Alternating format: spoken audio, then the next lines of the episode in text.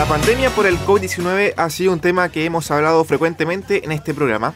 Eh, ya vamos con prácticamente más de 20.000 casos acumulados en la región del Biobío y para eso estamos con el intendente del Biobío, Sergio Yecaman, para que nos pueda comentar un poco más acerca de esta pandemia en nuestra región. ¿Cómo se encuentra, intendente? Bienvenido al programa. Hola Andrés, ¿qué tal? Saludar al equipo de AE Radio y a todos quienes están también nos van a ver. Eh, efectivamente la pandemia, al ser eh, tan, tan contagiosa, ya nos tiene con más de 20.000 casos en la región, eh, con un importante número de fallecidos, más de 260. Y recientemente, hace prácticamente tres semanas, con medidas tan duras como la cuarentena, que son, como yo lo dije alguna vez, no son una buena noticia, pero puede ser una buena medida si solo si logramos que eh, actuar responsablemente y así permitir que los casos vayan bajando. Perfecto, intendente. ¿Y usted cómo ve estas fiestas patrias con respecto al Gran Concepción? Que prácticamente todo el Gran Concepción está en cuarentena. Muy distinta. Uno se prepara finalmente o espera el 18 con el anhelo de poder pegarse un buen pie de hueca, los asaditos familiares y todas esas cosas, pero, pero este año tiene que ser absolutamente distinto. Nosotros eh, desde el gobierno establecimos estas cuarentenas, la autoridad sanitaria, porque en el mes de agosto prácticamente los casos superamos los 2.400 casos activos eh, y, eso es harto para nuestra región. Entonces, nuestro interés es que veamos responsablemente la cuarentena, que el 18 lo pasemos fondeado en la casa, con nuestro grupo familiar más directo. Ojalá que nadie invite a, a nadie a su familia, particularmente en esas 10 comunas que tú mencionabas recién, porque se pone a multa y, lo va a terminar pasando mal. La idea del 18 es poder pasarlo bien. Y uno igual lo va a pasar bien con la gente con la que vive, si ahí está la gente que uno quiere.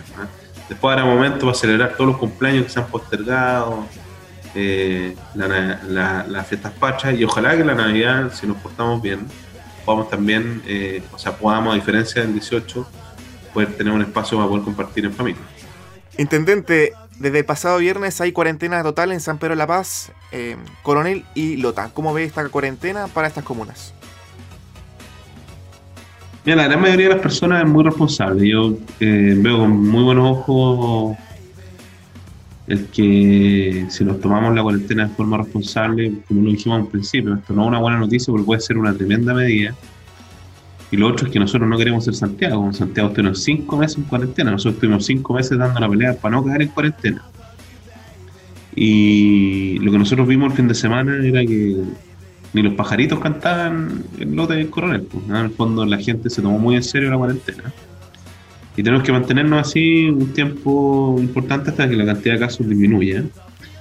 Y decir que la cuarentena es una medida para evitar que la enfermedad se propague, enfermedad que por lo demás puede terminar con la vida de otro. Entonces, el caso en casa es para evitar contagiarse uno, pero también es para evitar contagiar al, abuelito, al papá con el que uno vive la mamá, ser querido, que puede costar la vida. Entonces, es muy relevante cuidarse y evitar exponerse.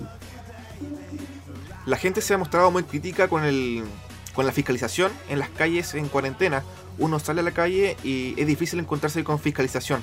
¿Usted cómo lo ve también como intendente en ese contexto? Si ha podido ver en presencia la fiscalización, si es un tema a mejorar, si es un tema que efectivamente es positivo.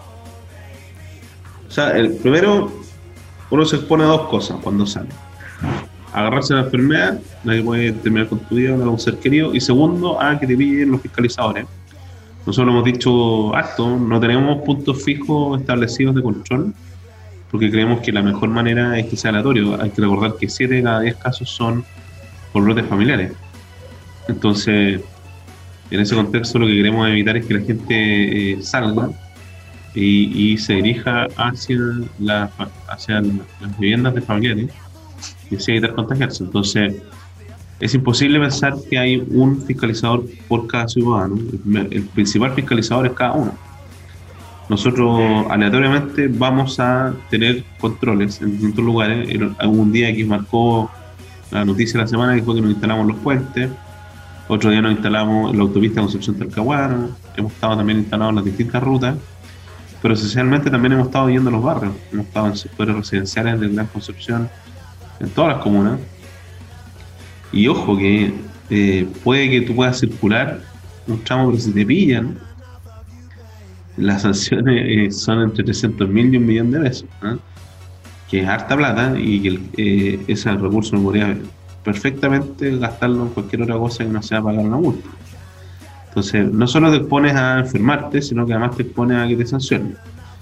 Y nosotros vamos a mantener esa estrategia, creemos que la estrategia es la adecuada, porque el, como eh, si nos instalamos en puntos determinados de manera permanente, va a correr el rumor y la gente va a buscar la manera de, de pasar por al lado.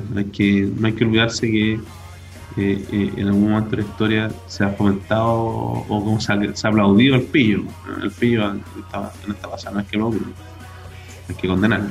Entonces, eh, nuestros esfuerzos van a seguir siendo en esa línea, porque queremos a través de la fiscalización sorprender a las personas. Y otro dato relevante, Andrés, es que esta región es la región que más eh, detenidos tienen por incumplimiento del 318, que es el artículo del Código Penal que eh, sanciona a quienes no han cumplido con las medidas sanitarias vigentes. En ese contexto, Intendente, ¿ha costado concientizar a la gente de cuidarse en pandemia? Sí, claro, o sea, eh, lo que pasa es que el responsable al final de la salud es cada uno. Y en el fondo, nosotros en algún momento, o sea, yo lo miraría de dos perspectivas. Una es que durante cinco meses mantuvimos un tremendo esfuerzo de todo, ¿eh? de todo, de todo. Incluso de Christopher que no se ve, ¿eh? que está atrás ahí eh, en, el, backstage. De todo el mundo, toda la región se cuidó mucho durante cinco meses y después nos pasó lo que nos pasó en agosto, que probablemente por el Día del Niño y por otros motivos donde hubo mucha circulación de personas eh, la enfermedad se comenzó a propagar. Entonces, yo creo que hay conciencia, pero también hay un. Tuvimos, en un momento la gente se relajó y ahora hay que volver a tener cierto. necesitamos darle un respiro también a la gente de la salud.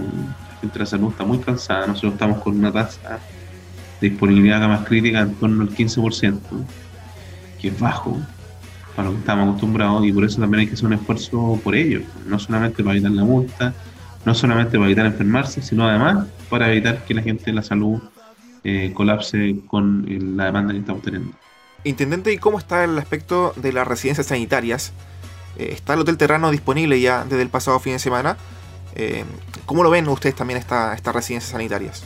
La residencia sanitaria es una parte fundamental de la estrategia de testear, trazar, aislar y el aislamiento se puede vivir o en la, en la casa de cada uno o en una residencia sanitaria. Nosotros tenemos, superamos con Terrano las mil camas eh, habilitadas para residencia. Son 16 residencias en la región y tenemos una tasa de ocupación en torno a las 700.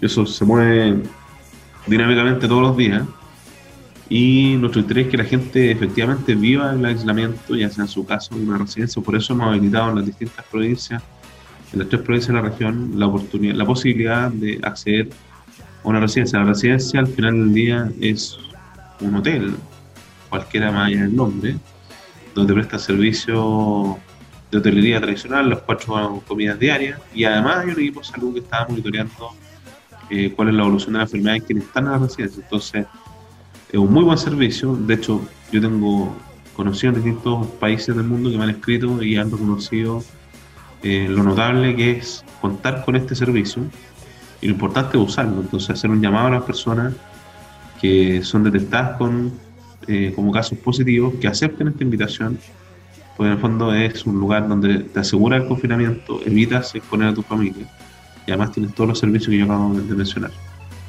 Perfecto. Intendente, muchas gracias por el tiempo y también por la posibilidad de conversar acerca de la pandemia en este programa.